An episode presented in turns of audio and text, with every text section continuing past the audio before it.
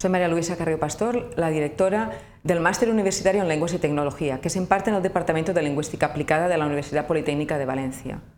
¿Por qué nace este máster? Este máster nace porque es un reflejo de la realidad social y laboral y intenta aplicar los avances científicos y tecnológicos a, las investigaciones sobre lingüística. ¿Qué es esencial para el máster? Es esencial formar a profesionales de la lingüística y mejorar la calidad de los investigadores y profesionales de las lenguas. ¿En qué consiste el máster? El máster consiste en dos semestres que se imparten en un curso académico.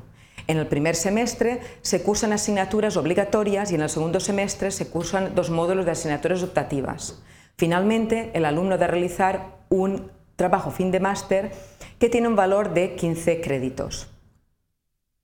Eh, como he dicho, eh, existen dos tipos de módulos, uno troncal que se imparte todos los eh, cursos académicos y un módulo optativo que se imparte mm, en diferentes cursos. Es decir, un curso académico se imparte y el siguiente se imparte el alternativo. En uno, uno de los módulos optativos se centra en la terminología y la traducción, mientras que el otro módulo optativo se centra en la didáctica de las lenguas mediante herramientas tecnológicas. ¿Qué conocimientos previos ha de tener un alumno que desee eh, mm, estudiar en el máster universitario en lenguas y tecnología?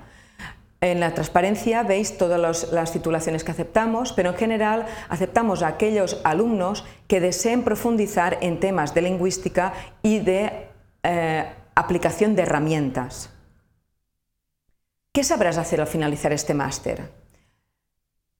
Conocerás a fondo los conceptos aplicados de la lengua y las tecnologías, reconocerás eh, un marco contextual que, que te sensibilice sobre la importancia de la tecnología del lenguaje en la sociedad y desarrollarás unas competencias técnicas y analíticas orientadas al acercamiento y evaluación de los productos lingüísticos. ¿En qué trabajarás? Eh, los, alumnos que finalizan nuestro máster son especialistas en lenguas con capacidad para hacer transferencia de resultados de la investigación y que se desdobla tanto en la práctica docente o en otros entornos profesionales, como puedes ver en la transparencia.